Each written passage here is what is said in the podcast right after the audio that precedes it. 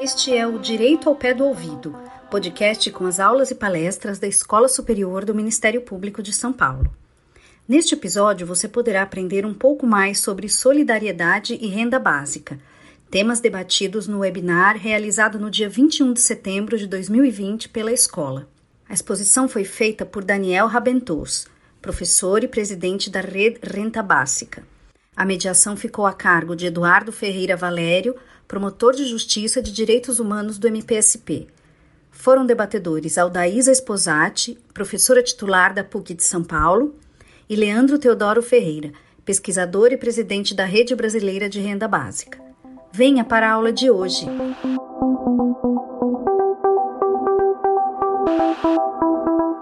Boa tarde a todas as pessoas. Buenas tardes em Catalunha, professor. É um grande prazer estarmos aqui reunidos para discutir um tema tão fundamental para o Ministério Público. É, nesta tarde ou no horário que forem assistir, caso depois offline, é, vamos discutir renda básica. E temos hoje, então, neste evento, como entidades promoventes, a, o Ministério Público do Estado de São Paulo, pela sua Escola Superior do Ministério Público, o NEPSAS, que é o Núcleo de Estudos e Pesquisas em Seguridade e Assistência Social da Pontifícia Universidade Católica de São Paulo, a PUC São Paulo, a Rede Brasileira de Renda Básica e a Rede Renta Básica da, da Catalunha, ou do Reino de Espanha. São essas quatro entidades que se reúnem neste momento para esta discussão. Antes de fazer a apresentação do conferencista e dos dois debatedores, eu gostaria é, de fazer um agradecimento à escola, na pessoa do Dr. Paulo Sérgio, por, é, pela oportunidade de promovermos este evento aqui na escola, a todos os servidores e colegas de Ministério Público que integram a equipe da escola, e na minha condição de mediador, gostaria de fazer aqui uma rápida contextualização desse tema. Porque é, e eu dizia ao professor há pouco, antes de nós iniciarmos, que o Ministério Público de São Paulo tem um desenho de institucional muito próprio, se comparado com os ministérios públicos do mundo. E para nós, discutir uma ferramenta de teoria econômica como esta é absolutamente fundamental para todas as nossas atribuições.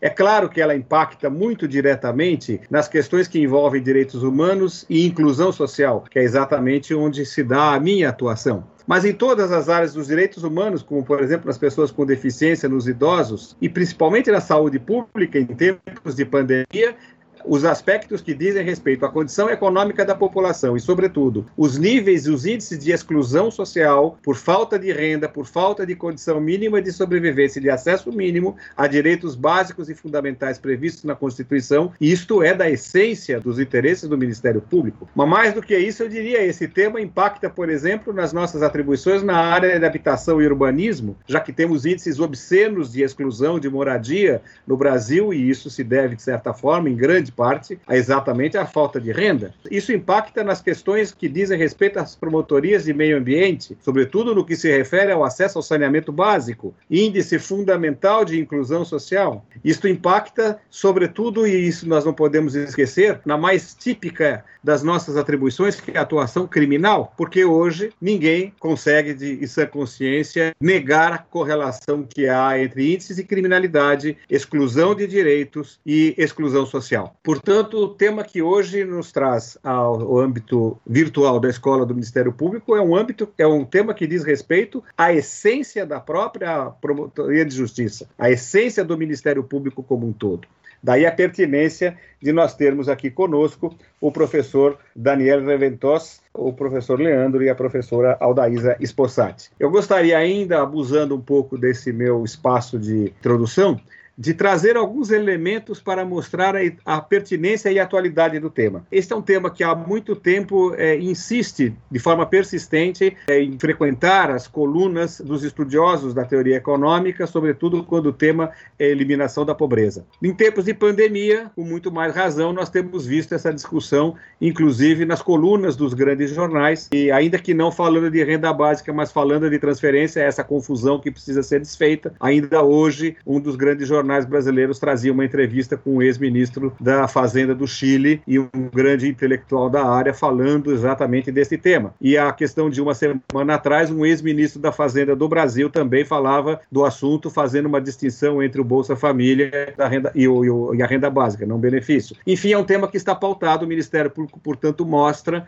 que está atento aos movimentos do momento e, por isso, traz um tema que entra numa, numa moldura que, muito rapidamente, se me permitem. Nós tínhamos em janeiro quase 12 milhões de desempregados no Brasil, numa taxa superior a 11%, que certamente já está defasada depois desses meses de pandemia. Nós tínhamos um índice escandaloso de informalidade de 40,7%. Significa trabalhadores sem nenhum tipo de proteção social, trabalhando em uma forma quase escravizada e ainda por cima sendo chamados de empreendedores. E essa taxa de ocupação em São Paulo, no estado mais rico do país, é, já chegava a um terço de toda a população economicamente ativa. Nós tínhamos o índice Gini, que vinha decrescendo, o índice que mede as desigualdades sociais no Brasil, e que voltou a crescer escandalosamente em 2016, chegando a índices maiores em 2019. Estamos na ansiedade de saber qual é o índice hoje de desigualdade depois desses meses de pandemia. A renda média brasileira vinha despencando e estava em R$ 2.300 em 2019 e hoje, com uma queda do PIB estimada em 10%, essa renda será ainda menor. E o déficit habitacional só na cidade de São Paulo era de 1 milhão de, eh, de era mil, de, mil moradias, o que vale uma projeção de 4 milhões de pessoas em média que não têm onde morar. Dentre essas, 30 mil pessoas em situação de rua, e esse era um dado aproximado no final do ano, quando um censo apontava 24 mil, mas talvez já fossem 30 mil, e hoje esse número certamente cresceu absurdamente. E por último, na semana passada, nós tivemos a divulgação da insegurança alimentar em 2018, porque a medição é feita com grande atraso, e nós tínhamos, antes de tudo isso que aconteceu em 2020 na história brasileira, nós tínhamos 37% dos domicílios, isto é, mais de um terço, em situação de insegurança alimentar, 5% dos quais alimentação grave ou severa, o que significa fome miséria absolutas. Toda esta situação é que decorre de uma gestão econômica e de uma gestão política em que se caracteriza pelo enfraquecimento do estado do bem-estar social, se é que um dia nós o tivemos no Brasil, e de, uma, de um combate ao déficit fiscal, não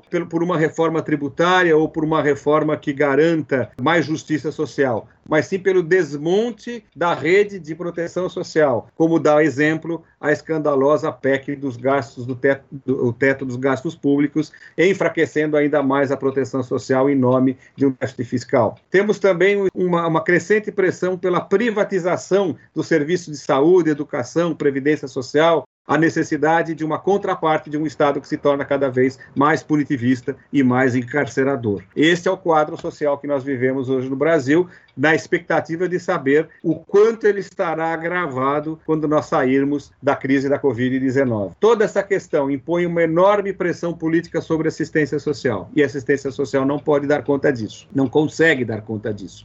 Não consegue, primeiro, porque lhe faltam recursos, exatamente porque nós estamos falando de um Estado que desmonta a rede de proteção social, ele é um Estado raquítico em recursos para a garantia de direitos mínimos a populações vulneráveis. Também porque os administradores públicos dão a essa, a essa situação uma gestão meramente gerencial e não política. E essa gestão gerencial acaba desfalcando os quadros públicos, não há reposição dos servidores e, numa lógica da iniciativa privada, concedem os serviços a organizações sociais, que, por sua vez, também fazem uma gestão exclusivamente gerencial e não política, e, portanto, fazem uma assistência social que não é assistência social, porque não há instrumento de redistribuição de renda, mas apenas de compensações imediatas. Não se busca a emancipação do ser humano, mas busca-se tão somente uma satisfação mínima, muito mais até de natureza de marketing, de publicidade. E o que se faz no final é uma caridade remunerada com dinheiro público. Portanto, a solução não está na assistência social, a solução está na política, a solução está na economia, são duas ideias que se combinam e não se afastam de modo nenhum. Precisaríamos de uma ordem política e econômica que fortalecesse o mercado interno, o Estado providência baseada na distribuição de renda e investimentos públicos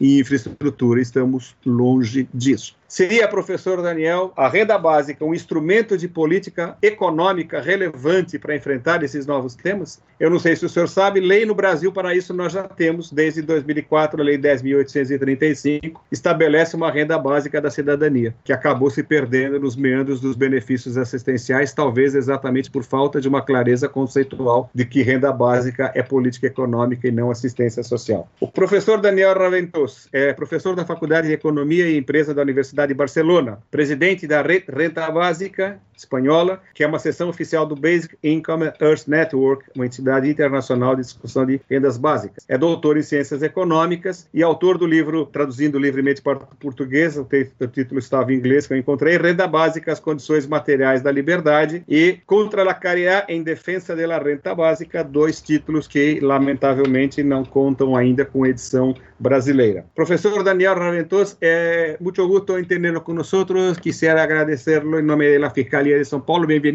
A la Fiscalía de São Paulo. Tenemos mucho gusto de tenerlo acá para discutir la renta básica con nosotros. Permítame que tenga la palabra por 45 minutos o eh, a lo mejor si quiere más puede responderla. Muchas gracias. Bueno, pues muchas gracias por vuestra invitación, por vuestra amable también presentación. Siento que no sé hablar uh, brasileño y por lo tanto os lo tendré que decir en castellano, que no es mi idioma tampoco, porque es el catalán, pero en cualquier caso así nos entenderemos, ¿verdad? Bueno, pues tal como me habéis dicho, voy a intentar, no mucho, pero uh, tratar tres o cuatro temas. Primero, por supuesto, agradeceros la invitación a la Fiscalía de Sao Paulo, en fin, a todos los organizadores de este acto. Bueno, mi idea sería explicaros algunos aspectos así generales uh, de la renta básica, tanto de política económica como de filosofía política, como al mismo tiempo también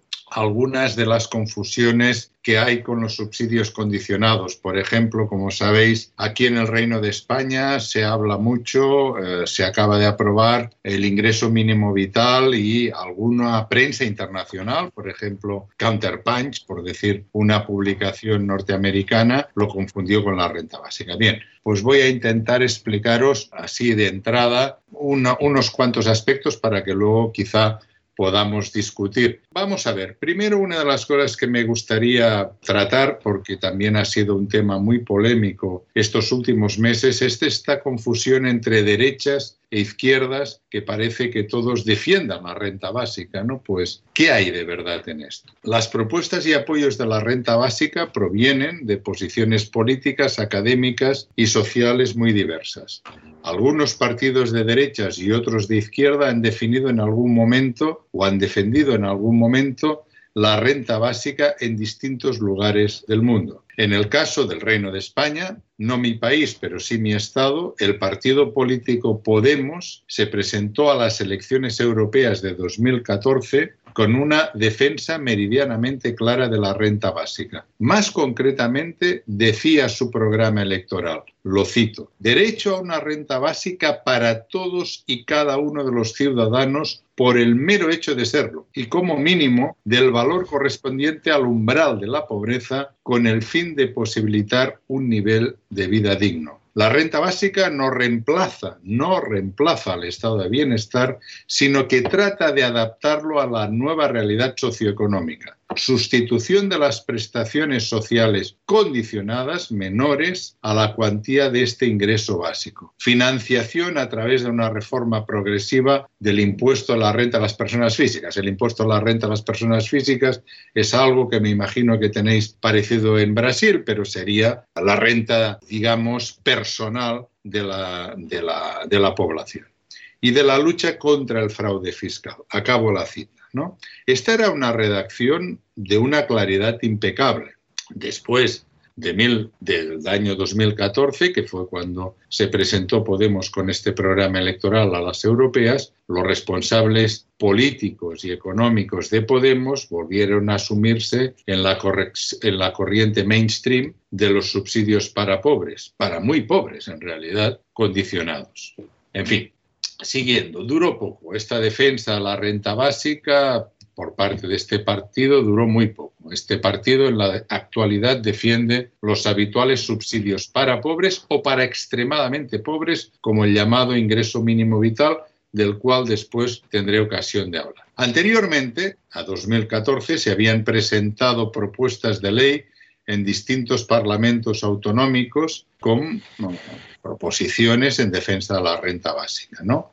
La primera ocasión en que se presentó fue en el año 2002. Estamos hablando ya de hace 18 años, cuando Esquerra Republicana de Cataluña y otro partido, los dos de izquierdas, presentaron una propuesta de ley en el Parlamento de Cataluña. También duró. Una de las razones de la brevedad temporal de la defensa de la renta básica por parte de algunos partidos está en lo que podríamos establecer como ley de la lejanía del poder, que puede ser anunciada así. La renta básica tiene más apoyos por parte de partidos políticos cuanto más alejados están del poder. O también la renta básica recibe menos apoyos cuanto más cerca están los partidos del poder. A ello se refieren algunos autores cuando hablan del apoyo barato de algunos partidos a la renta básica cuando están muy lejos del poder y la falta de apoyo cuando están cerca. Pero aún así, sigue siendo cierta la afirmación de que algunos partidos y académicos de derechas, así como otros de izquierda, han defendido en el pasado o en la actualidad la renta básica. Esta realidad ha comportado que algunas personas se hayan sentido perplejas ante lo que este prodigio, prodigio entre comillas, no sé la palabra brasileña cuál sería, pero quizá prodigio, ¿no? ¿Cómo? Pues así ya todo el mundo lo tiene claro, estamos hablando de prodigio realmente. ¿Derechas e izquierdas defienden algo tan especial como la renta básica de forma común? No, no hay tal prodigio. Las diferencias más importantes entre las propuestas de renta básica de derechas y izquierdas pueden agruparse en los siguientes ítems. En cómo se financia la renta básica. O lo que es lo mismo, qué parte de la población gana y qué parte pierde. Para las propuestas claras de izquierda, la financiación de la renta básica significa una reforma fiscal que suponga una redistribución de la renta de las decilas más ricas al resto de la población. La derecha pretende otros objetivos, no precisamente una redistribución de la renta de los más ricos al resto. Otra diferenciación entre derechas e izquierdas, en las medidas de política económica que adicionalmente se proponen junto a la renta básica. La izquierda asume la defensa de la sanidad y la educación públicas y en general del estado de bienestar. La derecha no. Los defensores de derechas pretenden desmantelar el estado de bienestar o lo que queda en algunos lugares del mismo, a cambio, este a cambio, entre comillas, de la renta básica. Sería, por ejemplo, el caso de Charles Murray, el economista que defiende la renta básica en las páginas de Wall Street Journal, ¿no? El título de uno de sus últimos libros del año 2006 es suficientemente explícito, ¿no? In our hands, a plan to replace welfare state, es decir, como queda clarísimo, un plan para reemplazar el estado de bienestar. Uh, Charles Murray lo que persigue es los, los clásicos objetivos de la derecha de adelgazamiento del Estado, excepto, por supuesto, la policía, el ejército y los tribunales de justicia, significativamente, ¿no? Y de reducción de la presión fiscal a los ricos. La izquierda, al menos la republicana, de la que luego tendré quizá ocasión un poco de hablar, no concibe la libertad de forma independiente de las condiciones materiales de existencia. Para la izquierda, una renta básica podría y debería ir acompañada de más y mejores servicios públicos. La bien, la Basic Income Network, ¿no? Precisamente porque ah, había una confusión en determinado momento entre lo que defendía la derecha y la izquierda, en una resolución aprobada en la Asamblea General en Seúl en el año 2016, decía que, cito textualmente, su versión de la renta básica es estable en cantidad y frecuencia y lo suficientemente alta como para ser, en combinación con otros servicios sociales, a partir de una estrategia política para eliminar la pobreza, la pobreza material y posibilitar la participación social y cultural de cada individuo. Nos oponemos, sigo leyendo, la resolución de la Basic Income Network. Nos oponemos a la sustitución de derechos o servicios sociales si esta sustitución empeora la situación de personas relativamente desfavorecidas, vulnerables de ingresos básicos. Cierro la cinta. Los defensores de izquierdas de la renta básica también entienden que aumentaría el poder de negociación de los trabajadores. Cuando la relación laboral es tan institucionalmente asimétrica aunque los contratos entre una multinacional o gran empresa y cualquier trabajador tomen legalmente ambas partes como iguales, lo cual es una locura, no es complicado ver cómo una renta básica mejoraría la posición de la parte más vulnerable, que al menos tendría un ingreso por encima o al menos igual al umbral de la pobreza sobre el que apoyarse. El aumento del poder de negociación de los trabajadores y de las mujeres que supondría la renta básica, según defiende las propuestas de izquierda,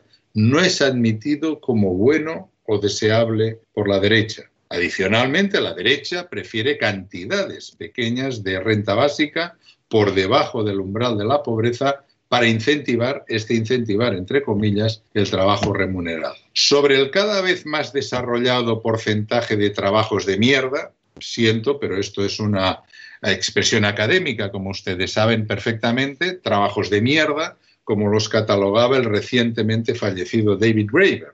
Ante estos, vuelvo a repetir, trabajos de mierda, la derecha es insensible a la cuestión, puesto que justifica que siempre se han tenido que desarrollar trabajos desagradables y poco interesantes para hacer posible el crecimiento. Otra gran diferencia, y esto me parece republicanamente muy importante, es la diferencia entre las izquierdas y las derechas que supuestamente defienden la derecha, ah, perdón, la renta básica, es el tema de la neutralidad del Estado. Para, la derecha, la neutralidad del Estado significa que éste, el Estado, no intervenga en las negociaciones y disputas de los distintos agentes y sectores sociales para la izquierda, al menos la republicana, significa que el Estado debe intervenir, debe intervenir activamente para impedir que los grandes poderes privados, como las multinacionales gigantes, impongan su voluntad privada a los estados, con el ataque a la libertad de la mayoría no rica que esto supone. Con una defensa de una renta máxima, por ejemplo, la renta máxima no es la renta básica. La renta máxima es, esto no tengo tiempo ahora de desarrollarlo, pero la renta máxima sería, a partir de determinada cantidad usted no puede ganar más, porque esto afecta a la libertad de la inmensa mayoría. Esto es algo que se ha desarrollado republicanamente en filosofía política, pero bueno, no me voy a alargar sobre esto. Para los que somos defensores de la libertad republicana, se presupone que el Estado debe ser equidistante entre las distintas concepciones de la buena vida, por supuesto. Pero cuando grandes poderes privados disponen de la capacidad de imponer a la ciudadanía su concepción privada del bien, cuando la constitución oligopólica de los mercados permite el secuestro del Estado por parte de los inmensos imperios privados, la neutralidad republicana significa intervención del Estado activa y no tolerancia pasiva y que gane el más fuerte, porque ya sabemos quién es el más fuerte, precisamente no la población más vulnerable. Otra gran diferencia entre la derecha y la izquierda que supuestamente defiende la renta básica es en las medidas que deberían acompañarla. La renta básica sería una medida propia de la esfera de la política económica, pero la renta básica por sí sola, como todo el mundo puede entender, no es por ella misma una política económica. La diferencia entre las propuestas de izquierdas y de derechas también se hace evidente por la cantidad y tipo de medidas adicionales que éstas implican en el campo de la política económica.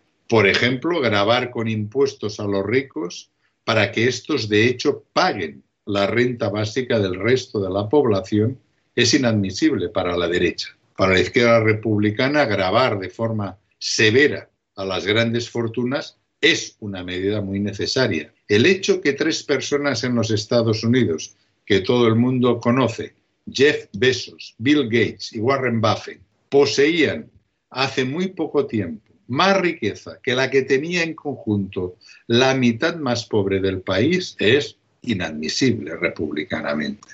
Voy ahora a entrar eh, a otra, otro aspecto complementario con el anterior, pero creo que importante, que es las grandes deficiencias de los subsidios condicionados en comparación con la renta básica. Y así también tendré ocasión de hablarles de este auténtico desastre que es el ingreso mínimo vital que hace tres meses que se ha puesto en marcha en el Reino de España.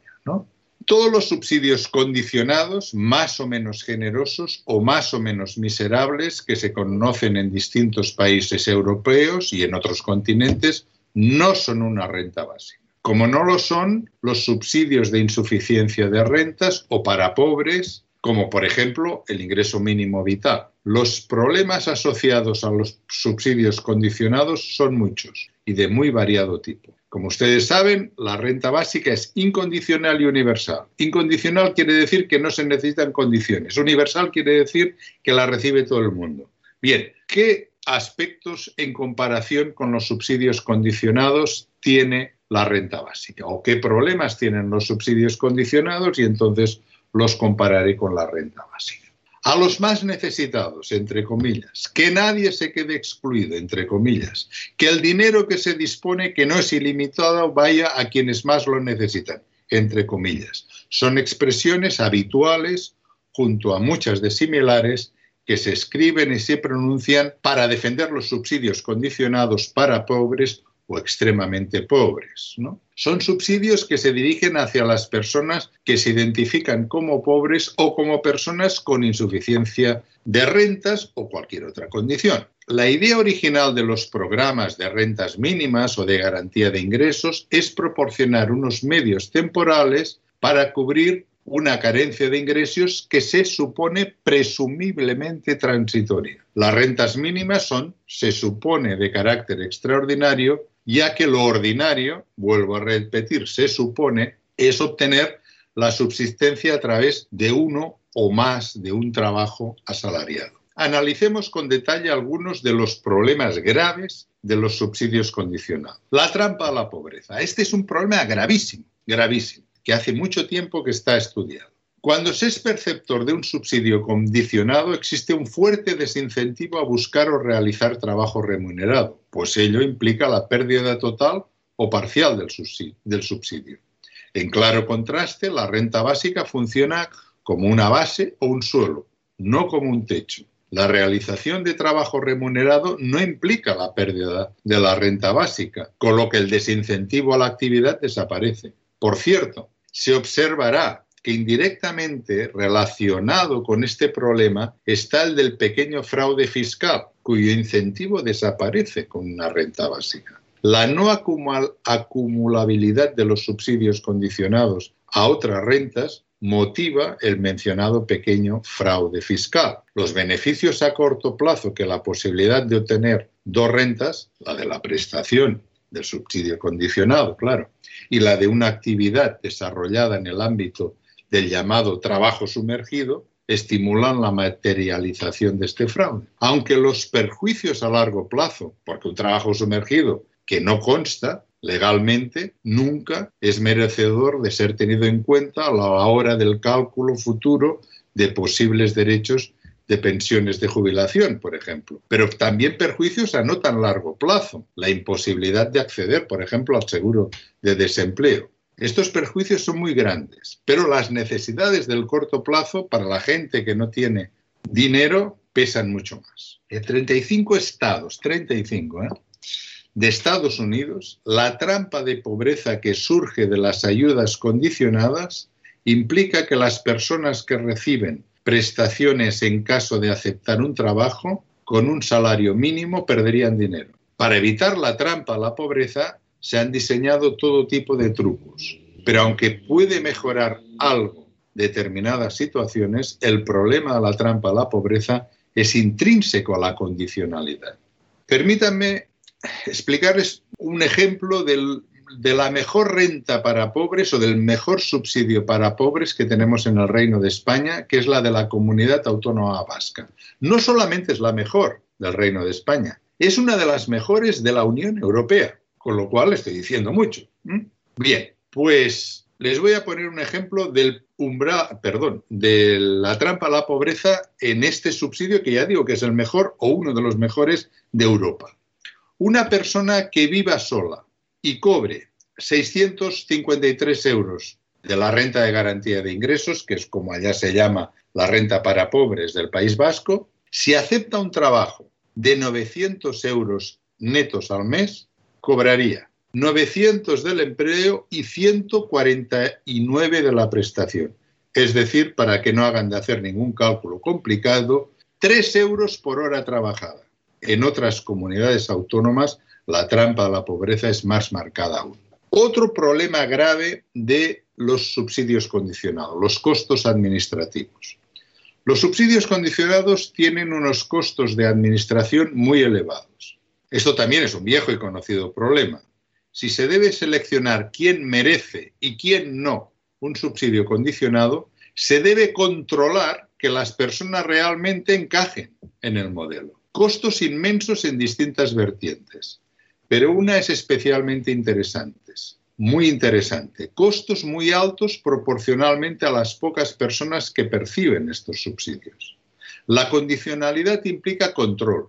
El control implica gastos de gestión y administración. La razón es muy conocida. Se trata de controlar si la persona perceptora del subsidio condicionado cumple los requisitos legales.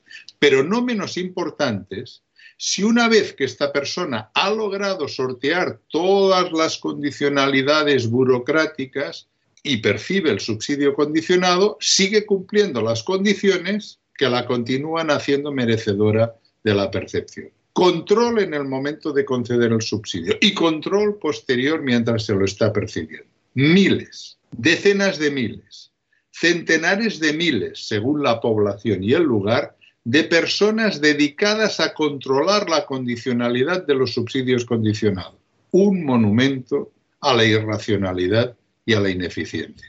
La renta básica no tendría costos derivados de la, derivados de la condicionalidad, puesto que es incondicional y no se precisaría de un ejército de controladores para identificar quién debe y quién no debe percibir el subsidio condicionado. La recibiría toda la población, toda la ciudadanía, incondicionalmente. Pero los costes no solamente son para la administración, son también para los solicitantes. Aunque no formen, parte de los costes administrativos, los sufren las personas que solicitan subsidios a menudo deben desplazarse e incluso realizar algún viaje para acceder a las oficinas de prestaciones, esperar, hacer colas, rellenar formularios difíciles para determinadas personas, etcétera, etcétera. Y esto no son costes solamente económicos, sino de tiempo. Otro monumento a la irracionalidad. Estigmatización. Este es un problema también grave de los subsidios condicionados. La estigmatización asociada a los subsidios condicionados significa la obligación a la que se enfrentan los candidatos a perceptores, a perceptores de tener que significarse en las ventanillas de la Administración como pobres, como enfermos, por no decir directamente culpables, culpables entre comillas, de ser unos fracasados, también entre comillas, o extremadamente pobres. Los subsidios condicionados comportan a menudo preguntas intrusivas, incluso sobre las relaciones personales más íntimas de las personas solicitantes, que pueden ser complementadas con controles de visitas en el domicilio. A veces la administración burocrática parece tratar a las personas solicitantes de los subsidios condicionados como si se tratase de delincuentes potenciales a punto de defraudar a la menor ocasión. Este trato, que duda cabe, estigmatiza. La renta básica no estigmatiza por una razón muy evidente. La recibe toda la población del área geográfica donde se implantase, ¿verdad? Se estigmatiza a colectivos sociales o personas determinadas. No se puede estigmatizar a toda la población. Si hay una renta básica en todo Brasil, no se puede estigmatizar a toda la población de Brasil por recibir la renta básica, porque toda la población la está recibiendo. Esto me parece que es lógica formal, pero elemental. No hay nada estigmatizador por el hecho de recibir una renta básica que se otorga a todos los miembros de la sociedad. Y otro problema no muy conocido o no tan conocido como los anteriores de los subsidios condicionados, lo que se llama cobertura insuficiente y, que es otro problema, el non-take-up. ¿no? La cobertura insuficiente de los programas de subsidios condicionados, por diferentes que puedan ser entre sí, es otro de los problemas que presentan estos programas. En general, con estos programas se cubre un porcentaje muy pequeño de la población que debería ser beneficiaria de los mismos. La razón es que se presupuesta una cantidad pequeña teniendo en cuenta el conjunto de personas que pudiera ser potencial beneficiaria. Efectivamente, se trata de programas que no llegan a alcanzar a la totalidad de la población que podría ser beneficiaria de ello. Un ejemplo meridianamente claro es, una vez más, el ingreso mínimo vital que se ha puesto desde hace tres meses en funcionamiento en el Reino de España.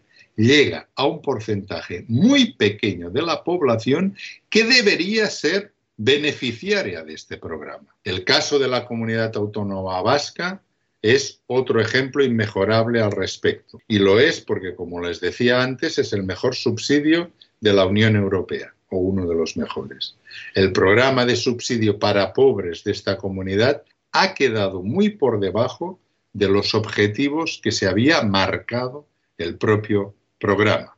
Especialmente notorio es lo ocurrido en los países europeos durante la última década. Desde la crisis que empezó en el año 2008, las presiones para reducir el déficit presupuestario de los países miembros de la Unión Europea han sido significativas, lo que a su vez ha reducido mayoritariamente el presupuesto para las prestaciones dirigidas a las personas en situación de pobreza. Es obvio que el grave problema de la cobertura insuficiente de los subsidios condicionados queda suprimido completamente con la renta básica por su característica de universal. El non-take-up o tasa de solicitud de prestaciones condicionadas. Es más conocido por eh, sus palabras en inglés, ¿no? pero la idea es la fracción de las personas que no solicitan una prestación a pesar de cumplir todos los requisitos legales de elegibilidad y por lo tanto tienen derecho a ser perceptores.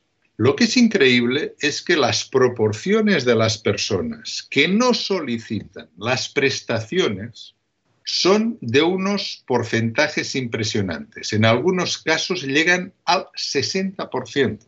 Vuelvo a repetir, gente que tendría todas las condiciones, es decir, reuniría todas las condiciones legales para pedir el subsidio condicionado y en algunos casos, repito, el 60% no lo pide. Las razones son de tipo distinto. Pueden ser personales, pueden ser de diseño del tipo de subsidio, no todos los subsidios condicionados son iguales, por supuesto, puede ser por razones de gestión, etc. Pero que un 60% de las personas potencialmente beneficiarias no pidan los subsidios condicionados es un grave problema.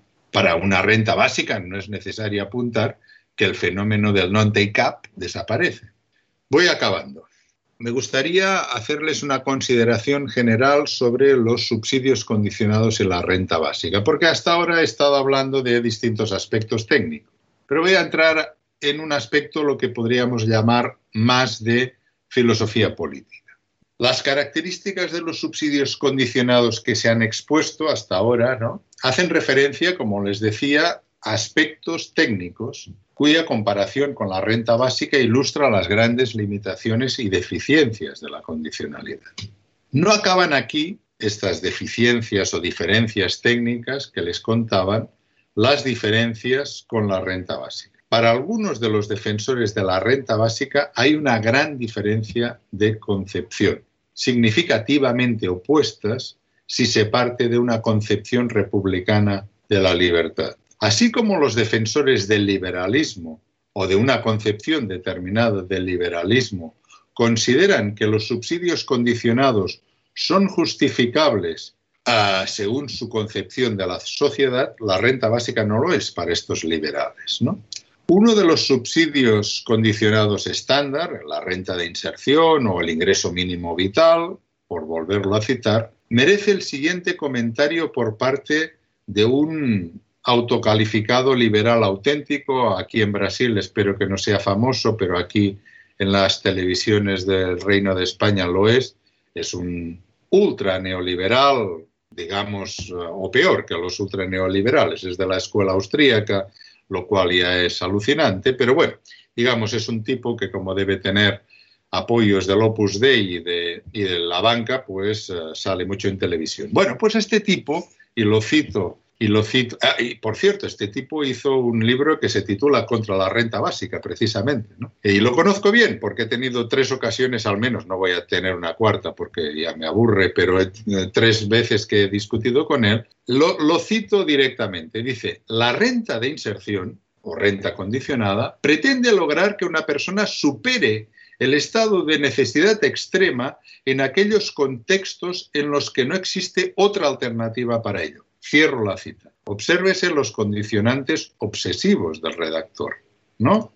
Aunque es difícil igualarlo de extrema. Bien, vuelvo a citarlo. La renta básica, en cambio, se dirige a proporcionar un ingreso a cada ciudadano al margen de su contribución a la hora de producir este ingreso. Es decir, la renta básica busca separar ingreso de producción. Acabo la cita una locura para este pobre auténtico liberal. ¿no? Dos páginas más adelante, el autor liberal, que por cierto se, se, llama Rayo, lo digo porque no estoy hablando de un fantasma, sino de un tipo que de momento vive, remacha la cuestión al considerar que, lo vuelvo a citar, a citar, la renta de inserción es un paliativo transitorio, condicionado, resarcible y extraordinariamente dirigido a superar un estado de necesidad. Cierro la cita. Por eso los subsidios condicionados, y cuanto más condicionados mejor, son tan apreciados por el liberalismo. Friedrich Hayek, liberal por antonomasia, siempre defendió las rentas condicionadas, jamás la renta básica. Claro que la condicionalidad de Hayek era superlativa, lo cito, enfermos, ancianos, impedidos físicos o mentales, viudas y huérfanos. Cierro la cita. Un buen grupo de suplicantes. Y bien, una reflexión general. Una vida libre no debe ser suplicada. Quien suplica pide algo con docilidad. La súplica, pues, supone sumisión.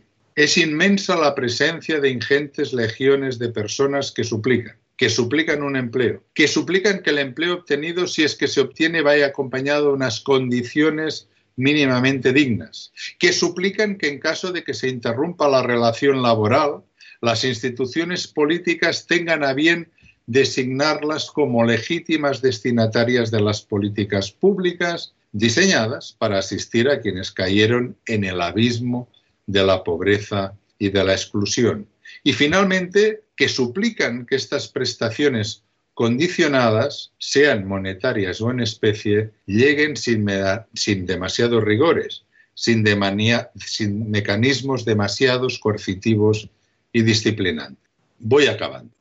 La diferencia fundamental entre la renta básica y los subsidios condicionados se expresa en términos de libertad. La lógica de los subsidios condicionados no es otra que la ayuda ex post a quienes han fracasado, a quienes han caído y pueden demostrarlo ante la burocracia estatal. Efectivamente, a los que han fracasado, sea porque se han quedado en el paro, sea porque pese a trabajar remuneradamente, no alcanzan el umbral de la pobreza. Recuerden, por ejemplo, que en el Reino de España y en la Unión Europea, el 15% de los trabajadores asalariados legales, legales, no ilegales, ¿eh? legales, son pobres. Esto es algo que parecía que la Unión Europea no, no se podía imaginar. ¿no? Esto era propio de Estados Unidos, tener un trabajo legal y ser pobre. ¿no?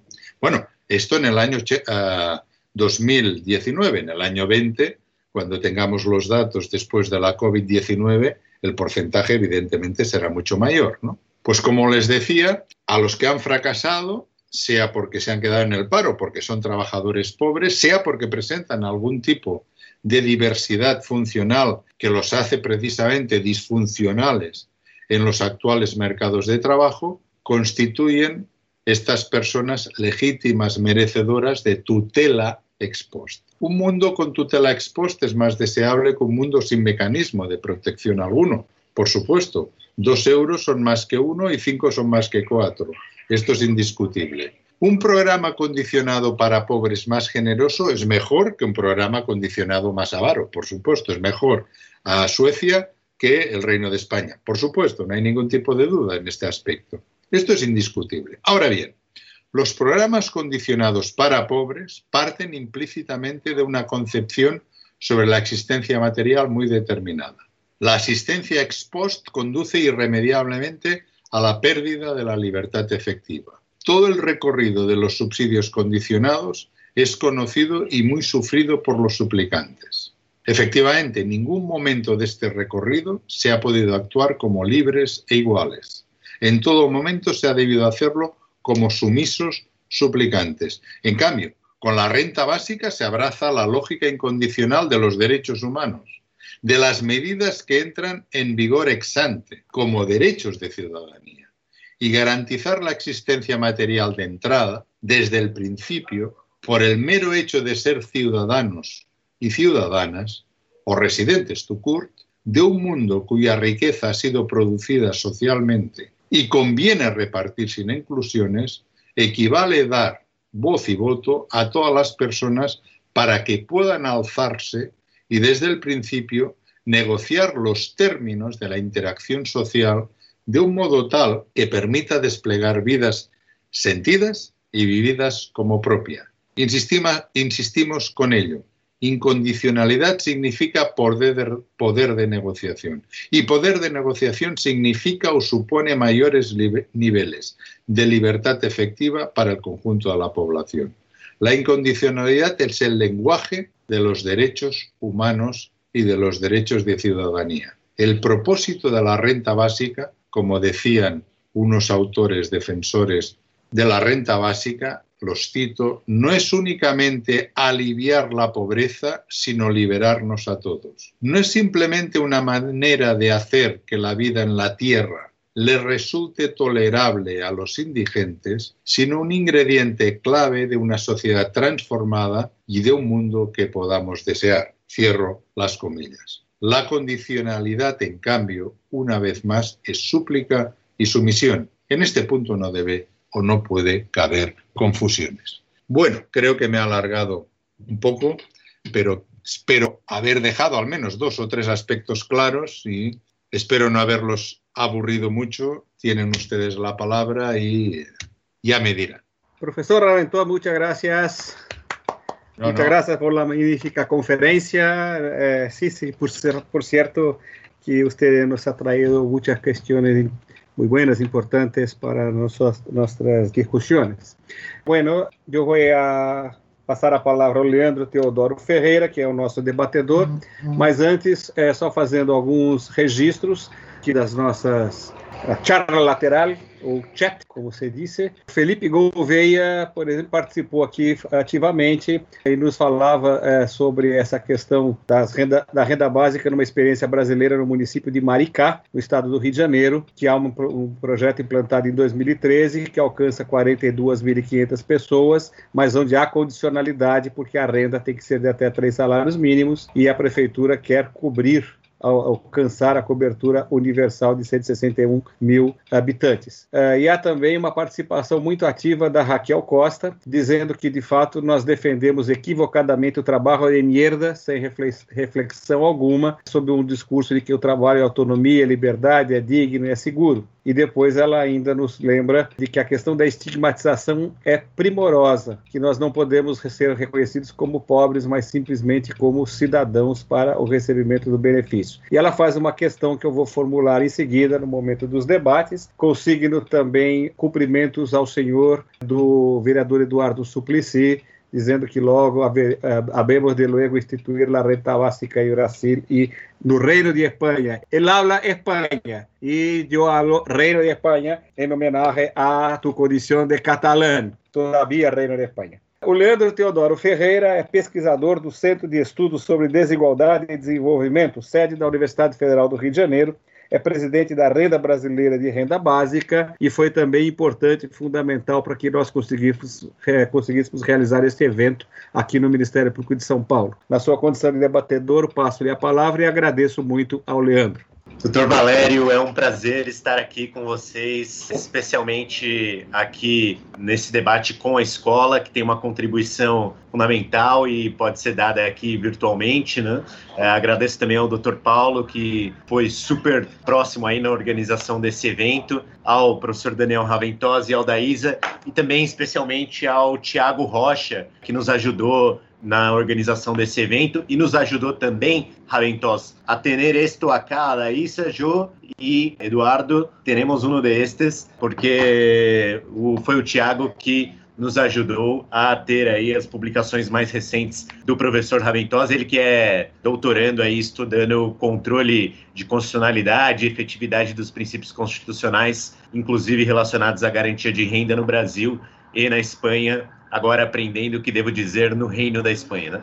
Então, eu fico muito feliz. Para mim, assim, como participante, poderia me considerar alguém da plateia desse evento, porque assistir ao Raventos e tal, ao lado uh, de outros colegas aqui do Brasil também é, de fato, uma oportunidade para mim, para aprender e para uh, consolidar alguns pontos que é, vejo no debate de renda básica no Brasil e no mundo já há algum tempo. Essa declaração que o professor Daniel Raventos nos trouxe do Congresso da BIAM, da Basic Income Earth Network, a respeito de quais são os termos em que possamos considerar um programa de renda básica como aqueles que são defendidos por um público, por um campo minimamente republicano, né, são importantes e merecem atenção, especialmente no, no pós pandemia. E esse pós-pandemia nos leva a algumas considerações. Por exemplo, são essas mesmas declarações que nos ajudam a definir que uma renda básica, além de universal, incondicional, em dinheiro, individual, seja também regular. E essa regularidade eu entendo que cada vez mais tem que ter dois sentidos. O primeiro deles é que ela tem que ser regular no sentido de ser periódica, de ser sempre possível e previsível para que os usuários a percebam a cada período. Esse período tem que ser suficiente para que a proteção social não seja exante ou insuficiente ao longo desse período. Porque uh, uma renda como aquela garantida pelo Fundo do Alasca, por exemplo, ela é regular do ponto de vista da periodicidade, mas ela acontece uma vez ao ano. Isso significa que, ainda que ela seja suficiente para que esteja disponível ao longo de um ano, se utilizada de forma moderada, pode ser que ela não atenda ao princípio de atender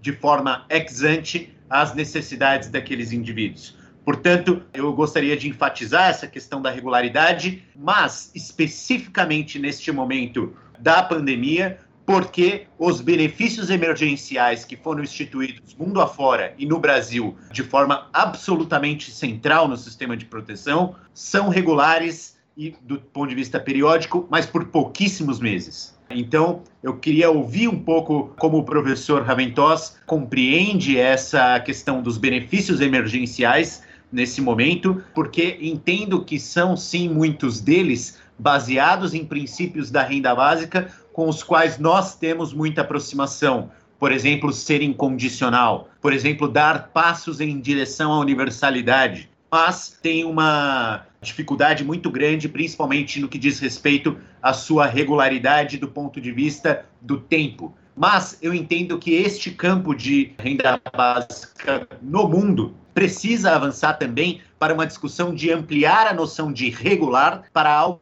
algo que prevê um mesmo valor sempre, porque ele precisa ser regular do ponto de vista de saber quanto vai ser o valor a cada período em que essa pessoa recebe. E aqui trago novamente os exemplos do Alasca e dos benefícios emergenciais. O Alasca divulga esses valores no começo de outubro, estamos próximos de saber quanto vai ser neste ano, mas nem sempre ele é o mesmo e ele pode subir e descer, e isso nos impõe a uma necessidade de compreender isso como muito variável do ponto de vista do planejamento que essa pessoa deve ter da sua disponibilidade de recursos. E isso aflige também os, os programas de garantia de renda anteriores à pandemia, durante a pandemia e muitos dos que são discutidos para a posteridade como o próprio exemplo do imposto de renda negativo, que variaria muito em função da renda obtida no mercado de trabalho. Portanto, a noção de regular é muito boa, mas ela deve ser compreendida também do, sob dois pontos de vista: o do tempo e o da, do, do, volume de benefícios recebidos. Eu queria dizer que gostei muito, acredito que a Aldaísa vai concordar comigo, que aquelas pessoas que pleiteiam um benefício de pobreza na Espanha sejam chamadas de suplicantes. Aqui elas são suplicantes, mas no sentido do português mesmo, de terem que passar por uma súplica, de terem que provar o quanto são pobres, se possível registrado em cartório em várias vias para serem merecedoras de qualquer auxílio. Então, mais para terminar, eu queria também convidar o professor Raventosa a manifestar uma opinião sobre iniciativas piloto, experiências que a gente vê o tempo todo, nós da comunidade internacional de renda básica sendo citados, mas que não são levados adiante por uma comunidade política, que é um critério fundamental do nosso querido professor Felipe Vampares, que há muito tempo definiu isso e que nós somos todos adeptos de que uma renda básica deve ser paga por uma comunidade política. Eu acho que isso nos ajuda a separar o joio do trigo, né? Aquilo que deve ser analisado do ponto de vista das políticas públicas daquilo que devemos deixar de lado, porque a partir do momento que uh, temos uma experiência financiada por uma startup, por, pelo Google, como é o caso do Quênia, de uma política de renda básica, nós simplesmente excetuamos a responsabilidade das pessoas que levam aquilo adiante, das pessoas que pagam, das pessoas que recebem, de fazerem uma discussão política Uh, sobre da onde deve vir o recurso para aquilo. Então eu entendo que tem uma contribuição do ponto de vista de manter aquilo na agenda de debates, mas eu entendo como muito limitado o fato de que, se você tem dinheiro de fora de um sistema político para pagar uma experiência piloto, você não conseguiu avançar na direção daquilo que é o mais fundamental da renda básica, além dos recursos necessários para se pagar, que é a decisão da sociedade de levar aquilo adiante com os recursos que tiver disponível. Então, para não tomar mais tempo, porque sei que o professor Raventos precisa sair em breve, e para ouvir a Aldaísa, passo a palavra de volta e agradeço muitíssimo por essa oportunidade única e que tem sido assistida aí pelos nossos colegas da Rede Brasileira de Renda Básica aqui no Brasil. Nós estamos divulgando bastante. Inclusive, o próprio Eduardo manda um abraço, professor Daniel, que gostaria de estar aqui conosco, mas tem suas responsabilidades como parlamentar e por isso não está aqui conosco. Tá bom? Um abraço. Muito obrigado pela sua intervenção e pela, pela ótima questão. Eu pergunto ao professor Raventos, ¿usted prefere contestar agora a pergunta ou depois eh, de Odaísa? Como ustedes prefieran, es decir, no, no, yo, yo voy apuntando y luego, pues, vale. quizá mejor. Sí, sí, como Entonces, sí, sí. Sí, vale, vamos uh, ouvir a Aldaísa. Uh, então. Professora Aldaísa Esposati, nós temos uma grande alegria tê-la aqui conosco. É, quero agradecer, inclusive, a sua intervenção fundamental para que esse evento saísse e fosse feito pela, pelo Ministério de São Paulo, pela Escola Superior do MP. A professora Aldaísa Esposati é professora titular do Corpo Permanente da PUC São Paulo, coordenadora do NEPSAS, que é o Núcleo de Estudos e Pesquisas em Seguridade e Assistência Social mestre e doutora em Serviço Social pela PUC São Paulo e pós-doutora pela Faculdade de Economia da Universidade de Coimbra, quando simplesmente foi orientada pelo Boaventura. Ela é ex-vereadora em São Paulo, ela é ex-secretária municipal de administrações regionais e ex-secretária municipal de assistência social da Prefeitura de São Paulo. E para quem não conhece, a professora Odaísa é uma das grandes referências na assistência social brasileira, uma pensadora e uma realizadora, e uma das grandes, se não a principal articuladora de todo o sistema de é, assistência social que se segue à Constituição de 88. Ela é, por muitos, é, apontada como a mãe da LOAS, a mãe da Lei Orgânica da Assistência Social. Por isso é uma grande alegria tê-la conosco, Aldaísa. Por favor, você tem a palavra. Muito obrigada. Boa tarde a todos. Já cumprimentei o professor Daniel, cumprimento novamente. Muita alegria em tê-lo conosco. Realmente eu quero agradecer, eu acho que antes de mais nada, Leandro e Tiago Rocha, porque foi a partir dos dois que nós conseguimos chegar até o professor Raventós e até realmente esta produção contra a caridade, porque eu havia antes entrado em contato com o livro da Sara Mesa. Sara Mesa, que sobre chama Silêncio Administrativo, em que mostra exatamente um dos aspectos que o professor disse do suplício suplicante, quer dizer, na verdade, desta situação da burocracia com que é tratada a população. E já digo a população de forma geral, porque é um contingente significativo. Então, foi a partir, eu acho que dessa possibilidade dos debates na Sim Permisso que isto possibilitou esta aproximação. Do Ministério Público, eu acho que a gente contou com uma mediação fundamental também de Eduardo Ferreira, porque Eduardo Ferreira, é, que é, na verdade, também meu colega na PUC São Eduardo Paulo. Dias. Ele é conhecido exatamente, como Eduardo Dias. Exatamente. Mas ele é Ferreira também. Pois é, eu é. também. Aí dá uma confusão, então... né? e, e, na verdade, eu confesso. Eu também aqui, sou Ferreira, viu? Eu também sou Ferreira. Que, tá... Pois é, é muito Ferreira. Você, como é que é? Casa de Ferreiro? Vamos lá. Então, a discussão deste tema contra a caridade numa universidade católica, nós sentimos que talvez fosse abrir alguns caminhos para além da justiça social, uma confusão entre caridade e justiça social. E acho que aqui nós temos um tema muito interessante, porque se confunde o sentido efetivo da justiça social, da condição humana, da dignidade humana, com o sentido de caridade. Então, é, é, eu creio que esta, este trabalho do professor Raventós abriu uma possibilidade nova de discussão. Então, a acolhida pelo doutor Paulo Sérgio aqui na escola, pela sua acolhida, Eduardo Valério, dessa discussão ser feita num campo republicano, ela nos é fundamental. Eu acho que nós temos que discuti-la mesmo neste campo da cidadania, porque, em geral, quando nós discutimos, seja a questão da transferência de renda, seja a renda básica, há uma associação que você está falando de pobre. Você está falando de um ser que não é cidadão. Então, eu, eu penso que atravessa essa nossa discussão uma discriminação na sociedade e principalmente aqui no Brasil, país colonizado, país escravocrata, de você considerar uma igualdade entre as pessoas na condição de cidadão. Por outro lado, nós temos uma herança, a chamada herança ibérica, que veio pela religiosidade, entendendo que, então, tanto a colonização portuguesa e espanhola, entendendo que através da fé, do exercício cristão, esse reconhecimento se daria. Então, é, é, acho que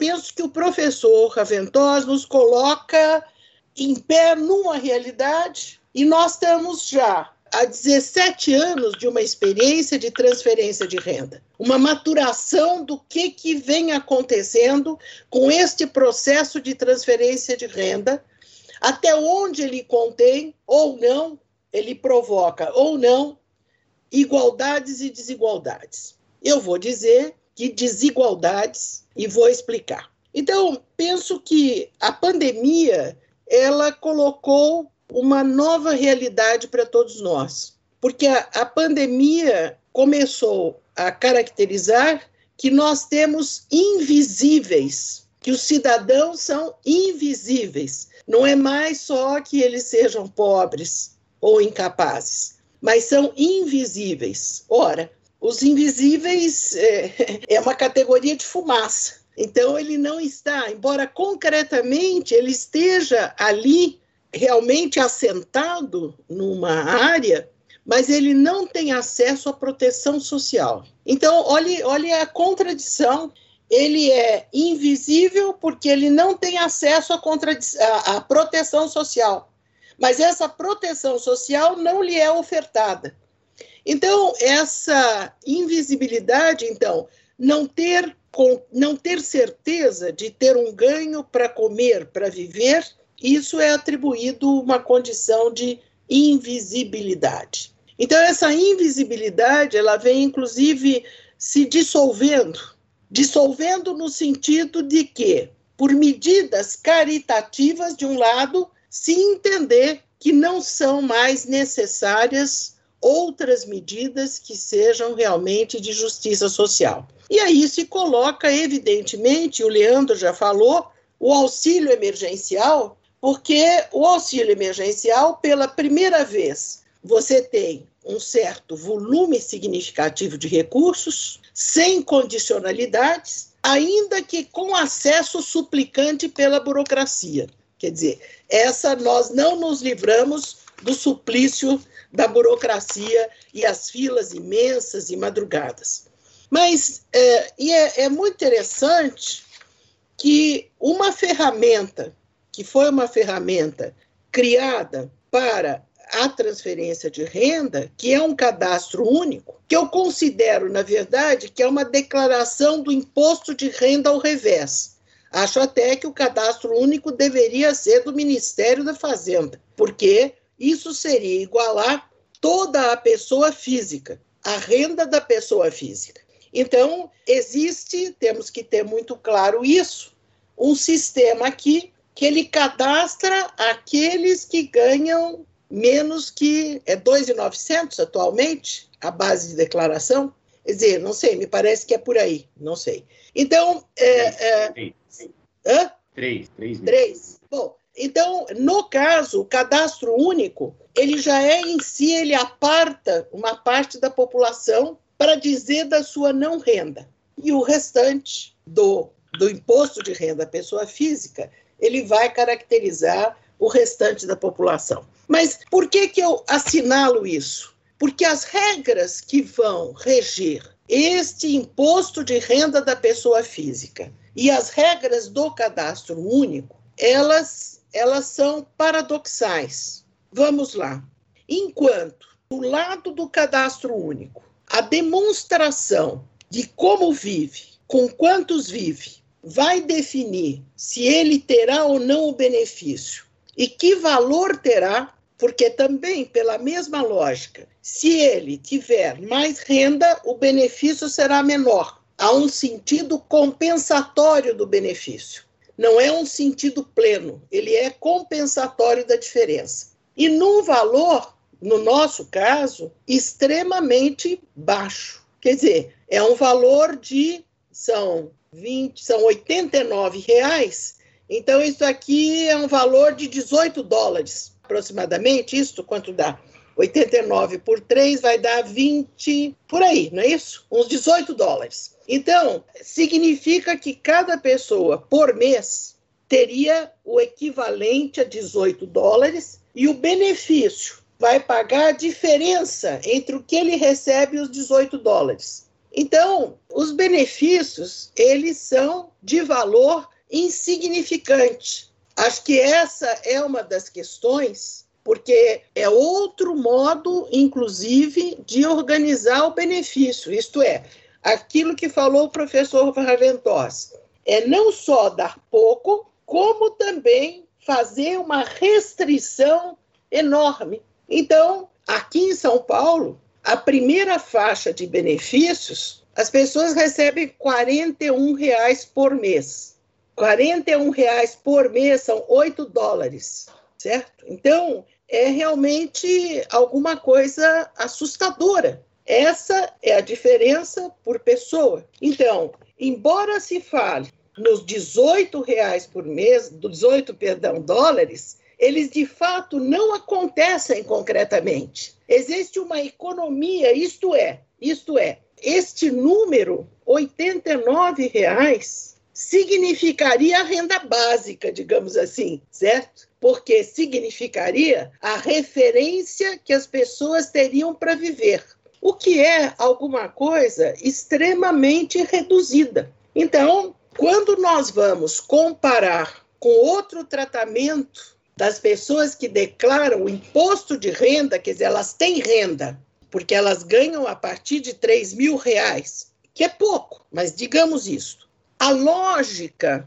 do imposto de renda é uma outra lógica geradora de desigualdade, porque é uma lógica pelo qual aqueles que declaram imposto de renda terão isenção do Estado, isenções em valores superiores àqueles que são pagos com benefício que menos têm. Isto é, o processo de desigualdade, ele se dá pela concentração de renda, mas também pelos beneficiamentos que o Estado produz na sua regulação aos mais ricos. Isto é, processo de tributação, o processo de isenção, são processos aqui na nossa história brasileira, são processos realmente de apoio ao enriquecimento.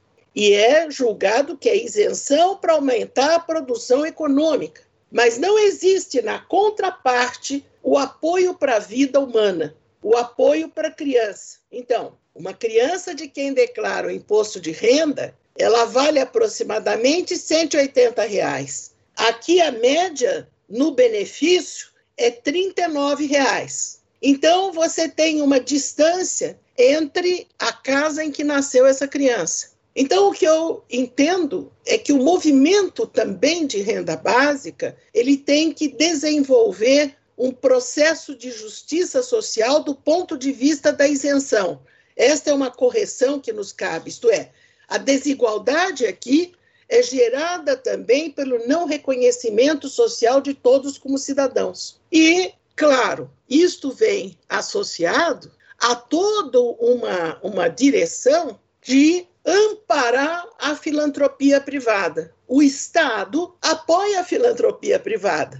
Como, mas ele não é um filântropo. Como é que aquele que pratica filantropia ele vai lá e cobre, dá isenção. Então, não é uma filantropia, é uma forma indireta de obter isenção. Quer dizer, então, o, o critério pelo qual se abona, digamos, uma série de ações que são praticadas em nome daqueles que menos têm, elas também são, digamos, formas indiretas de acumulação de enriquecimento. Então, é, eu penso que, que há aqui realmente um campo extremamente importante no sentido de se pensar de uma maneira igualitária, no sentido de qual é a proposta de isenção que se tem. O que que você realmente pratica com a população e o que você pratica no enriquecimento. Aqui eu penso que nós temos, inclusive, um campo, no caso, do financiamento da renda básica, né? Quer dizer, no financiamento, numa outra forma de redistribuição,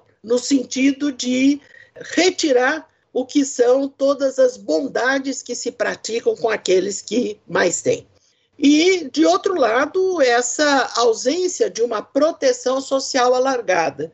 Nós estamos passando no Brasil por uma situação que, decorrente da nova legislação trabalhista, foi criada a figura do microempreendedor, do microempresário. Este microempresário, ele, digamos, aparentemente autônomo, é ele que tem que criar as suas condições de trabalho.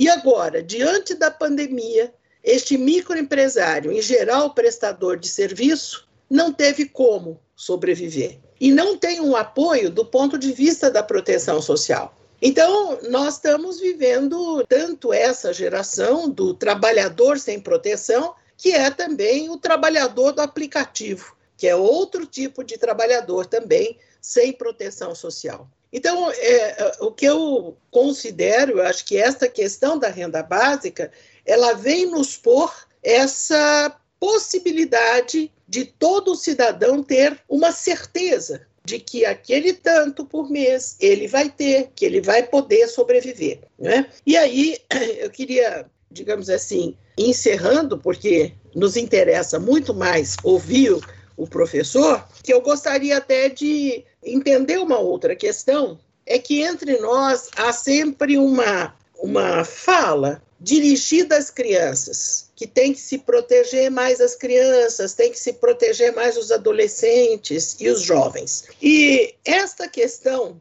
que no seu livro também é abordado isso, quer dizer, como é que se opera a renda básica em relação às crianças? Né? Eu acho que esta é uma das grandes discussões porque ao mesmo tempo existe até, digamos, uma sensibilidade maior no sentido das crianças serem incluídas numa renda básica. Todavia, isto não é ainda uma proposta genérica, digamos, universal de renda básica. E eu gostaria um pouco de ouvir o professor sobre essa dimensão. Na verdade, já foi colocado aqui uma das questões, e que, sem dúvida alguma, ela é, digamos, bastante polêmica, que diz respeito à assistência social como uma, uma, uma área de cobertura de necessidades imediatas e que seria, na verdade, um entrave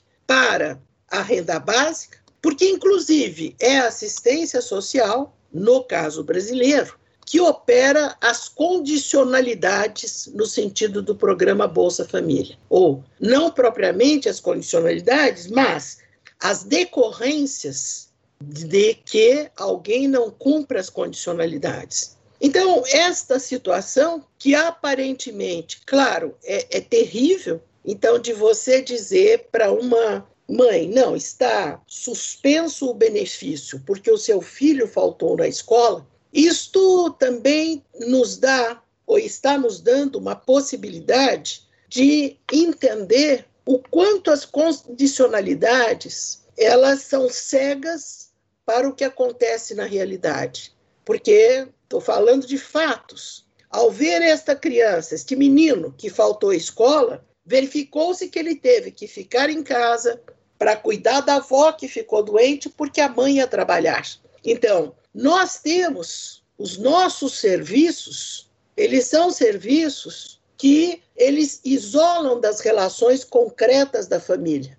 E isto precisaria realmente a gente estar tá muito mais próximo das condições reais em que vivem as famílias. Então, são condicionalidades postas de uma classe social para outra e que não vive o concreto daquela realidade. E mais ainda, eu recebi, é, num dos debates, uma pergunta que eu já tenho repetido, mas que me parece muito própria aqui, é que uns jovens me perguntaram o seguinte: mas quando existe uma condicionalidade que obriga a criança a não faltar à escola, esta criança não está assumindo uma responsabilidade maior do que a sua idade, porque se ela faltar à escola, a sua família não vai receber o benefício.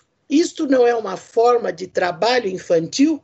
Exigir que a criança tenha a responsabilidade de frequentar a escola para que haja o benefício da família. É claro que há também aqui um componente, digamos, filosófico, mas eu acho que é, é muito interessante pensarmos neste conjunto de elementos. E mais, é, me parece, encerrando, que a grande questão é que não se entende que todas estas iniciativas para a população elas sejam direitos sociais. Então, no caso, transferência de renda não é direito. Ela não é reclamável. Você pode ter ou ser tirado, mas você não, não reclama para canto nenhum. Estamos aqui no Ministério Público, o Ministério Público não recebe reclamos de que foi cortada o Bolsa Família, porque isto não é um direito. E isto nós temos que encerrar com essa fase. Nós temos 17 anos de experiência sem ser um direito e sabemos que nós temos que galgar um novo patamar e que não é possível que a gente tenha benefícios que não sejam reclamáveis, ou como diz o professor, só sejam suplicantes. Quer dizer, eu acho que não, não, não é mais só se a defensoria for a defensoria dos suplicantes, mas, na verdade, nós precisamos realmente de uma condição, de um estatuto de direitos. Isto é, isto permitiria que não fossem nominados de pobres e miseráveis, porque é assim que se fala, a linha do miserável, a linha do pobre, e onde está a linha do cidadão? Somos brasileiros todos ou não? Onde fica a linha do cidadão? Então, eh, me parece que esta condição da renda básica ser, primeiro, antes de mais nada, um direito de todos, ela termina né, com essa forma que não deixa de ser uma forma, digamos, de subordinação de todo um segmento da população. Eu fico por aqui e deixo essa questão para a gente trabalhar. Muito obrigada. Obrigado, obrigado, Daísa, obrigado pela intervenção. Então, então vamos pasar a palavra ao professor Raventos.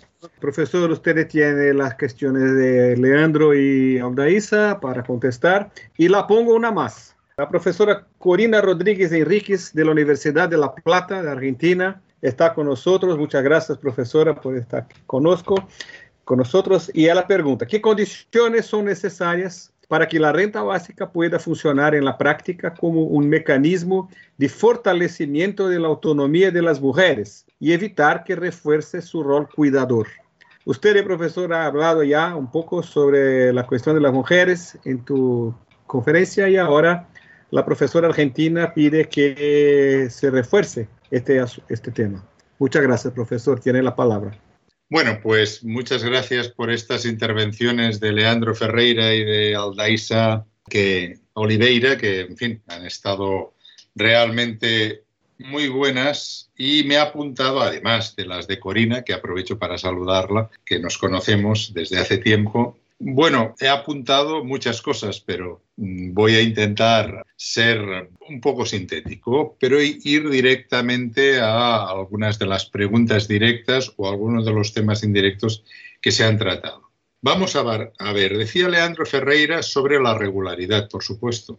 La renta básica, sí, una de las características que tiene, bueno, primero pido disculpas porque a lo mejor hay alguna cosa que no he acabado de entender bien y a lo mejor os contesto otra por, por el idioma, pero si no me lo decís, ¿eh? pero yo al menos os contesto lo que creo que he entendido. Bien, la regularidad. Por supuesto, la regularidad quiere decir, bueno, tal como la mayor parte de economías acostumbran a tener estipulado es la, la mensualidad, ¿no? Por supuesto, la renta básica debe ser regular y de por vida.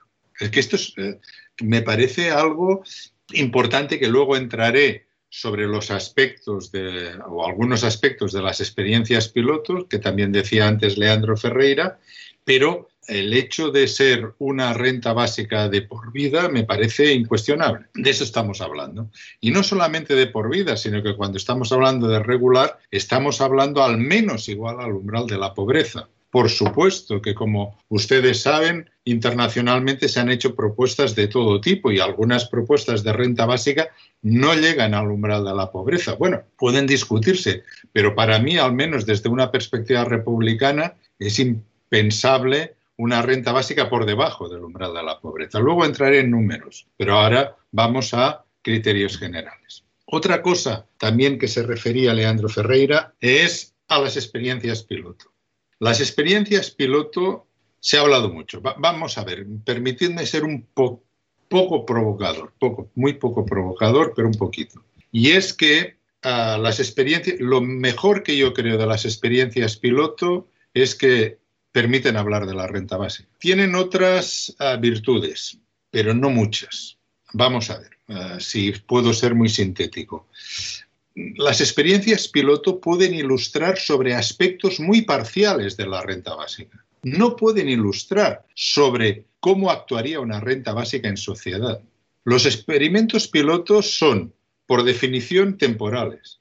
Abarcan a una parte muy pequeña de la población y algunas veces, como en Finlandia o en Barcelona, en Barcelona no tanto, están aisladas. Quiero decir, en Finlandia la población no era de un pueblo, como en Namibia, que sí que era de un pueblo, tibero, sino que, bueno, determinadas personas, pero una que vivía en el Helsinki, otra en cualquier otra ciudad de, Finlandia, con lo cual no estaban ni tan solo, no se conocían.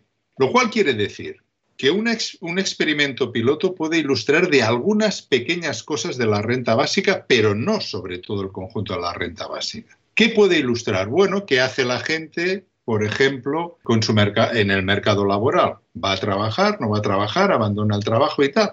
Pero lo que no puede ilustrar, por ejemplo, es, luego entraré más adelante, no puede ilustrar, por ejemplo, sobre la distribución de la riqueza, por la forma de financiarse. Ni puede ilustrar sobre el poder de negociación de muchas mujeres. porque están aisladas. Ni puede ilustrar sobre el poder de negociación de los trabajadores, por lo mismo, porque están aislados. ¿no? Es decir, lo que es interesante, así muy brevemente, es constatar que los experimentos pilotos no pueden dar la razón a aquellos que dicen que la gente abandona el mercado laboral. Esto es constatable. Y, otra, y otro aspecto constatable que ha aparecido como algo más secundario es que mejora la salud mental de toda la población. Esto es muy interesante. Cuando liberamos a la gente de la angustia cotidiana para ganarse la existencia de forma, vuelvo a, insistir, angustiosa, para encontrar o para intentar al menos encontrar un trabajo de mierda que a lo mejor no lo va a encontrar, si tú liberas a la población de esto, es impresionante cómo la población evidentemente mejora la salud mental y al mismo tiempo libera unas energías para hacer cosas que antes eran impensables. Otras cosas que decía la profesora Aldaiza Oliveira. Evidentemente, la renta básica es incompatible con la caridad. La caridad republicanamente es completamente injustificable. ¿Por qué? Porque no es una relación entre iguales. Es una relación el que da la caridad, la da como quiere, cuando quiere y de la forma que quiere no es una relación entre iguales. La ciudadanía, la vieja concepción ciudadana republicana, es entre iguales, o debería ser entre iguales, al menos normativamente. Cuando no entro en aspectos que en el libro que tan amablemente comentaban los dos, eh, tanto Leandro como Aldaiza, de Contra la Caridad, no entro en aspectos muy interesantes de cómo sirven a los grandes multimillonarios para ganar más dinero, hacer caridad. ¿eh? No entro en esto, a, beneficiándose en no pagar impuestos, etcétera. No, no. Estos son aspectos, digamos, técnicos. Entro desde el punto de vista filosófico-político de la desigualdad que existe entre el que da la caridad y el que la recibe. Ah, ¿Y por qué republicanamente inadmisible? Bueno, básicamente por una razón. Ah, para, para, la filosofía política republicana de más de 2.300 años, quien no tiene la existencia material garantizada no es libre. Es un pobre no es libre ni puede serlo por el hecho de ser pobre. Entonces, un, rico cuando da caridad, a lo mejor, pues bueno, si es creyente, pues así piensa que tendrá la eternidad para, para su alma, ¿no? Pero, pero desde un punto de esto es algo completamente privado. Para los que somos laicos, una creencia sobrenatural es privada, pero desde el punto de vista social no es una relación entre iguales. Otro aspecto que se ha comentado, la, la renta básica en relación con la crianza que dicen ustedes, con los niños y con las niñas, ¿no? Bueno, aquí hay ah, tres posibilidades, al menos en la literatura, sobre la renta básica, que son la renta básica para los niños y niñas tiene que ser igual o no a la de los adultos. Así han dado tres respuestas. Sí es una respuesta, no ninguna, y otra sí, pero menos cantidad. Quiero decir, propuestas que se den a los niños la misma cantidad que a los adultos hay muy pocas. Conozco poco. Propuestas que no se den ninguna cantidad a los niños también conozco pocas. Lo que es más frecuente y a la que yo me incluyo es sí, a los niños y niñas se tiene que dar una cantidad, pero inferior a los adultos. ¿Y quién lo gestiona? Evidentemente los padres, pero con preferencia a la madre. Se ha demostrado que los subsidios que llegan al padre de familia, si, hombre, si es hombre, no necesariamente llegan a los niños. Si es mujer la que, la madre, la que gestiona, casi siempre llegan a los niños. Es decir, creo que debería, debería, en caso de un proyecto de ley de renta básica, decirse claramente que quien gestiona para los menores la renta básica es la madre, porque tendríamos una garantía mucho mayor que si es el padre de que llega a la crianza. Otro aspecto que habéis comentado, aunque le doy un pequeño giro. La renta básica se puede financiar. Efectivamente, se puede financiar. Se han hecho estudios, he participado en más de tres y de cuatro estudios donde mostramos que aquí en el Reino de España, mediante una reforma fiscal, se puede financiar una renta básica igual al menos al umbral de la pobreza. Es decir, aquí más o menos sería igual a unos 700 euros mensuales que le preocupa a mucha gente. La renta básica la, reciben también los ricos, pero si los ricos no lo necesitan. Claro, pero si se entiende cómo se financia una renta básica, se ve clarísimamente, en nuestro caso lo especificamos, que el 20% oficialmente más rico pierde. Recibe la renta básica, pero tiene que pagar más de lo que recibe como renta básica. Y el otro 80% de la población gana con la renta básica. Es decir, yo soy profesor titular de una universidad pública. Yo no recibiría mi salario y además la renta básica. Esto sí que sería una locura. Yo pagaría más impuestos que los que recibo como renta básica, porque formalmente formo parte, aunque parezca increíble, pero oficialmente del 10% más rico de la población. ¿Se entiende? Es decir, todo el mundo recibe la renta básica, pero el 20 20% más rico pierde y el 80% restante gana. Hay gente que dice que financiar la renta básica es muy cara. Yo creo que no, se puede demostrar. Pero hay una pregunta que os la dejo porque queda poco tiempo y es, ¿no es más caro que no haya una renta básica? ¿Cuál es el coste social de que no haya una renta básica? ¿Cuál es el coste social de la pobreza que hay? ¿Cuál es el coste social de la gente que no puede realizar sus vidas porque no puede ser, simplemente no puede realizarlas porque no tiene la capacidad de poderlo hacer por su, por su pobreza. Y entro con, bueno, la penúltima cosa, muy rápidamente. Hay algo que, que, que, sí que supongo que para muchos de vosotros y vosotras está claro, pero al menos en algunos foros no está claro, y es que la renta básica no da solución a todos los problemas. La renta básica sería una medida de política económica, pero la política económica y social es algo mucho más amplio que una simple medida. Renta básica serviría para que todas las personas pudieran vivir por encima del umbral de la pobreza y porque hubiera una gran redistribución de la renta. Por ejemplo, en nuestro proyecto de financiación, el Gini, el índice de Gini, que ya sabéis que es uno de los que muestra la desigualdad de renta en cualquier país, pasaría de ser en el Reino de España uno de los más desiguales de la Unión Europea a ser el más igualitario del mundo, con un 0,24, 0,25 de Gini, que es parecido al que tiene Suecia, Dinamarca o ah, Finlandia. Pero esto sí que me parece claro, que la renta básica no se tiene que ver como algo que soluciona todos los problemas. Y aquí entro con la última cuestión, que es las mujeres y la renta básica. Esto ha dividido, por lo que yo he podido leer a lo largo de los últimos años, distintas mujeres dentro del feminismo con dos posiciones, evidentemente hay, muy, hay posiciones intermedias, pero con dos posiciones. Una extrema diría la renta básica lo que servirá es para que las mujeres vuelvan al hogar, vuelvan al trabajo doméstico y no vayan, bueno, pues esto que se recluyan en su, en su casa. Y otro extremo, precisamente dentro del feminismo, en este aspecto, diría lo contrario, ¿no? Justamente la renta básica, por ser individual, da un poder de negociación a las mujeres que no deben depender de su marido o de su amante, como al menos dependen muchas de ellas ahora, y por lo tanto tendrían un poder de negociación que no tienen ahora y podrían liberarse, digámoslo así, de unas condiciones personales que no son nada satisfactorias. Y luego hay otros aspectos que evidentemente en filosofía política se han discutido mucho y tal, y claro, yo no pretendo ahora resolverlo en, en dos minutos, ¿no? Y Corina sabe mucho más que yo al respecto, pero vamos a ver, eh, si se ha hablado tantas veces que las mujeres tienen un doble y hasta una triple explotación por el trabajo doméstico, el trabajo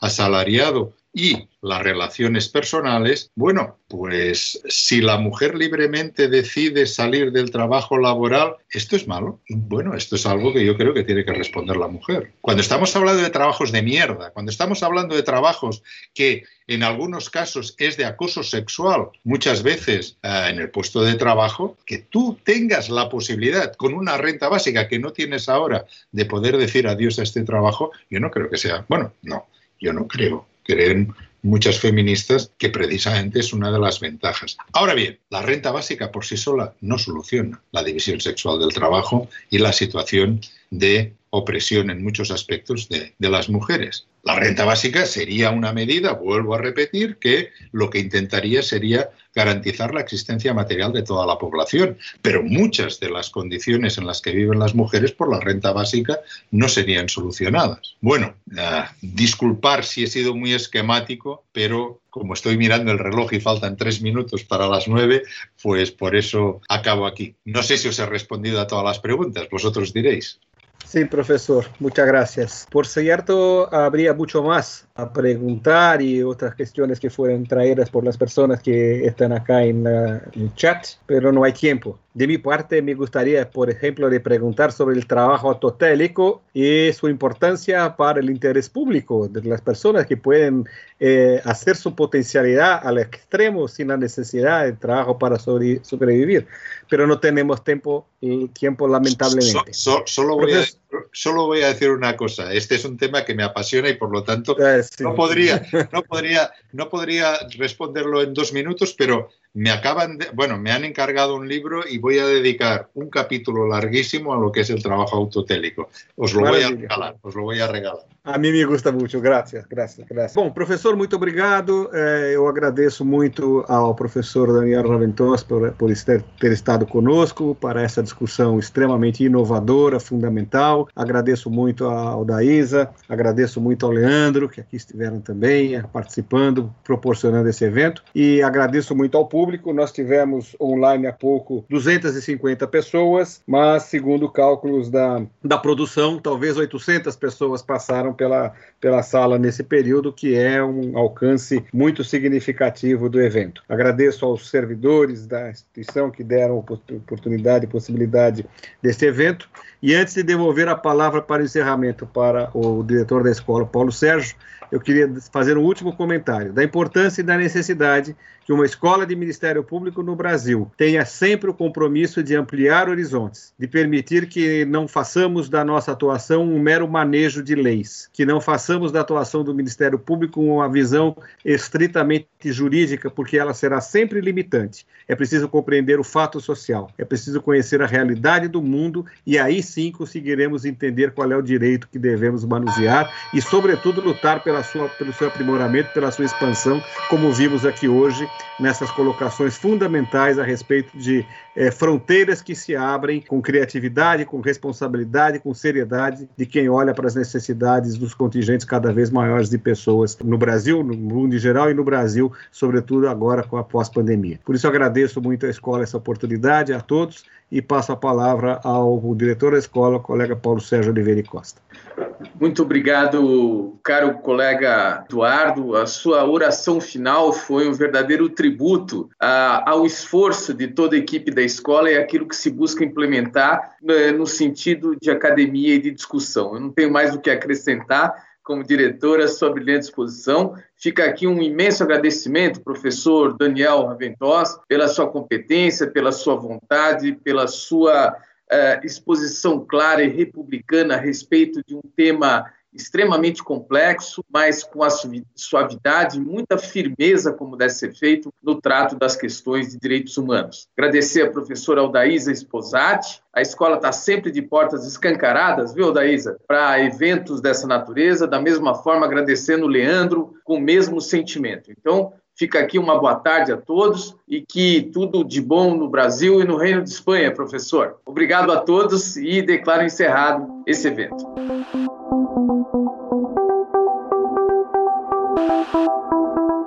Este foi o Direito ao Pé do Ouvido. Siga nosso canal e amplie seu conhecimento com a Escola Superior do Ministério Público de São Paulo.